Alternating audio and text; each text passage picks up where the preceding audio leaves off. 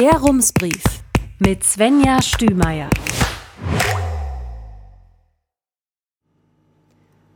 Münster, 25. August 2023. Guten Tag. Zuerst ein kurzer Hinweis in eigener Sache. Ich möchte Sie gerne zum Gespräch und zur Diskussion zu uns in die Redaktion einladen, und zwar am Donnerstag, 7. September um 19 Uhr. Thema Wer macht Lokalpolitik? Was ein Bürgerinnenrat bewegen könnte und was nicht. Dort werde ich dann mit Andreas Schiel von der Initiative Demokratie Update Münster und mit Nora Freier vom Institut für Demokratie und Partizipationsforschung in Wuppertal über Bürgerinnenräte sprechen. So einer ist nämlich eigentlich in der Haushaltsplanung von Münster vorgesehen. Bisher hat die Stadt allerdings noch nichts über ihre konkreten Pläne mitgeteilt, außer wir arbeiten dran. Wenn Sie das Thema interessant finden, freue ich mich, wenn Sie zur Veranstaltung kommen. Und nun zum aktuellen Rumsbrief. Vor ein paar Wochen sind wir in unserer Berichterstattung auf eine städtische Umfrage eingegangen, die Was haben wir aus der Pandemie gelernt heißt. Wir haben das betitelt mit Pandemie im Rückspiegel. Unter dem Brief finden Sie einen sehr ausführlichen Kommentar eines Lesers. Er hat viele Fragen aufgeworfen und Anregungen zur Berichterstattung gegeben. Mit der Quintessenz, bevor wir die Pandemie lässig aus dem Rückspiegel betrachten, wäre es sehr wünschenswert, wenn nicht unumgänglich, viele dieser Problemfelder aufzuarbeiten, um tatsächlich aus Fehlern zu lernen. Und ja, was soll ich sagen? In Bezug auf die momentane Lage ist das wahrscheinlich eine gute Idee. Deswegen möchte ich Sie heute gerne darauf aufmerksam machen und Ihnen eine Einordnung geben. Was ist Phase? Die Covid-19-Infektionen steigen seit sechs Wochen an, berichtet das Robert Koch Institut. Das jedoch auf einem niedrigen Niveau, zumindest in Bezug auf die gemeldeten Fälle. Wissen Sie noch, wann Sie das letzte Mal einen Corona-Test gemacht haben? Vom 14. bis zum 20. August wurden in Deutschland knapp 4000 neue Infektionen gemeldet. In der Woche davor waren es etwa 2500. Gerade liegen in Münster zwei Menschen mit Covid-19 auf der Intensivstation. Eine Person wird invasiv beatmet. Zum Vergleich, an einem Mittwoch Ende März 2022 hat das Robert Koch Institut gut 280.000 neue Fälle im Vergleich zum Vortag verzeichnet. Zu der Zeit haben sie sich wahrscheinlich recht regelmäßig getestet. In Münster lagen damals acht Menschen auf der Intensivstation. Drei von ihnen wurden beatmet. Dass es nun wieder einen leichten Anstieg gibt, liegt an einer neuen Variante. EG5, auch Eris genannt. Wie gefährlich ist Eris? Die Weltgesundheitsorganisation WHO hat sie inzwischen als Virusvariante von Interesse eingestuft. Bisher bewertet die WHO sie in ihrem Risikobericht nicht als besonders gefährlich. Sie schreibt aber auch, das sollte man weiter aufmerksam beobachten. Ab September soll es neue Impfstoffe geben, die an die zirkulierenden Varianten inklusive EG5 angepasst sind. Wie gut ist Münster auf höhere Infektionszahlen vorbereitet? Noch sei das Infektionsgestehen nicht besorgniserregend, schreibt eine Sprecherin der Uniklinik. Falls sich das aber ändern sollte, sei das Krankenhaus besser vorbereitet als in der Vergangenheit. Es gebe dort ein sogenanntes Eskalationsschema, das während der Pandemie erarbeitet wurde. Das Stufenkonzept habe sich laut Sprecherin gut bewährt. Die Vorsichtsmaßnahmen, die sich bei Covid-19 als sinnvoll erwiesen haben, werden gegebenenfalls auch auf andere Infektionswellen angewandt. Die Vorsitzende des Hausärzteverbandes in Westfalen-Lippe, Anke Richter-Scheer, spricht von Hygienekonzepten in den Praxen, die unabhängig von Infektionszahlen Bestand haben.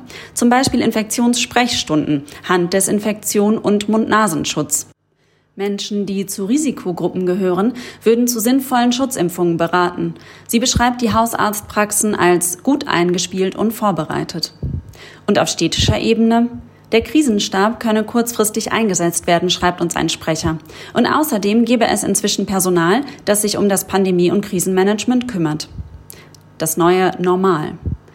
Klingt sehr nach, keine Sorge, wir haben das im Griff. Gut so, denn es gibt Menschen Sicherheit und naja, irgendwie müssen wir als Gesellschaft mit Corona leben. Aber zu der Wahrheit, dass das Virus jetzt irgendwie normal ist, gehört auch, Folgeschäden sind Alltag geworden. Immer wieder berichten Menschen über Long-Covid. Wie viele das betrifft, kann man laut RKI noch nicht genau sagen. Die Einschränkungen sind zum Teil massiv. Andere haben das Post-Vax-Syndrom.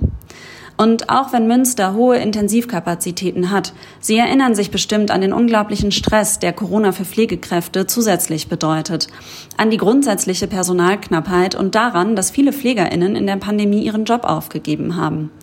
Dann Kinder und Jugendliche, für die die vergangenen Jahre eine große Herausforderung waren und deren psychische Gesundheit deswegen stark beeinträchtigt ist. Darüber berichtet zum Beispiel Zeit Online. Und nicht zuletzt vulnerable, also besonders gefährdete Menschen, die sich auch heute nicht frei bewegen können. Kurz, eine Infektion kann größere Folgen haben als einen Schnupfen und ein paar Tage im Bett liegen. Vielleicht ist es nicht an der Zeit, Angst vor einer neuen starken Infektionswelle zu haben. Aber sich einmal kurz zu erinnern, welche Auswirkungen dieses Virus hatte und immer noch hat, schadet sicherlich nicht. Welche Maßnahmen sollte ich jetzt ergreifen? Die Sprecherin des Uniklinikums schreibt, die Fachleute dort halten besondere persönliche Schutzmaßnahmen momentan nicht für notwendig. Gleichzeitig sei es gerade mit Blick auf die kommende Infektionssaison sinnvoll, im Zweifel Abstand zu halten, sich regelmäßig die Hände zu waschen und Maske zu tragen. Die Ständige Impfkommission empfiehlt vulnerablen Gruppen, regelmäßig eine Auffrischungsimpfung durchzuführen, am besten mit einem angepassten Impfstoff wie die, die im Herbst zugänglich sein sollen. Und sicherlich ein guter Hinweis für alle. In der Süddeutschen Zeitung sagt Epidemiologe Hajo Zeb, es sei an der Zeit, bei Erkältungssymptomen wieder einen Selbsttest zu machen. Die seien auch wirksam bei der neuen Variante. Stellen Sie sich gerade auch Fragen zum Thema Covid-19? Melden Sie sich damit gerne bei uns. Wir möchten das weiter im Blick behalten. Herzliche Grüße, Svenja Stümeier. Und zum Abschluss noch ein PS von Ralf Heimann. Im September bekommen wir zum vierten Mal Besuch von der Reportageschule Reutlingen. Eine ganze Klasse recherchiert und schreibt eine Woche lang für Rums in Münster. Und das Ganze nennt sich zwar Schule, aber tatsächlich ist es eher eine einjährige Fachausbildung für junge Journalistinnen und Journalisten, die in ihrem Beruf arbeiten, teilweise für große Medien wie Spiegel, Zeit oder Süddeutsche Zeitung, und die sich in einem Auswahlverfahren gegen viele andere durchgesetzt haben. Wenn die Reporterinnen und Reporter in Münster sind, müssen sie zwischendurch natürlich auch irgendwo schlafen. In den vergangenen Jahren haben sie uns Betten und Zimmer zur Verfügung gestellt. Wir haben uns getroffen und kennengelernt. Das war für alle sehr schön. Und weil das so gut funktioniert hat, möchten wir das auch in diesem Jahr wieder probieren. Wenn Sie also zwischen dem 16. und dem 22. September eine Schlafmöglichkeit zur Verfügung haben, würden wir uns sehr freuen, wenn Sie sich melden. Und wenn Sie kein Bett, aber ein Fahrrad erübrigen können, wäre auch das großartig, denn die benötigen wir ebenfalls. Das Schöne ist, in diesem Jahr feiern wir mit Rums am 16. September eine Party, zu der all die Menschen kommen werden, die uns unterstützen, bei Rums mitarbeiten oder mit uns verbunden sind. Dazu möchten wir auch die Menschen einladen, die uns Betten und Fahrräder zur Verfügung stellen. Melden Sie sich einfach per E-Mail an redaktion.rums.ms. Und vorab schon mal ganz herzlichen Dank. Rums Neuer Journalismus für Münster. Jetzt abonnieren. rums.ms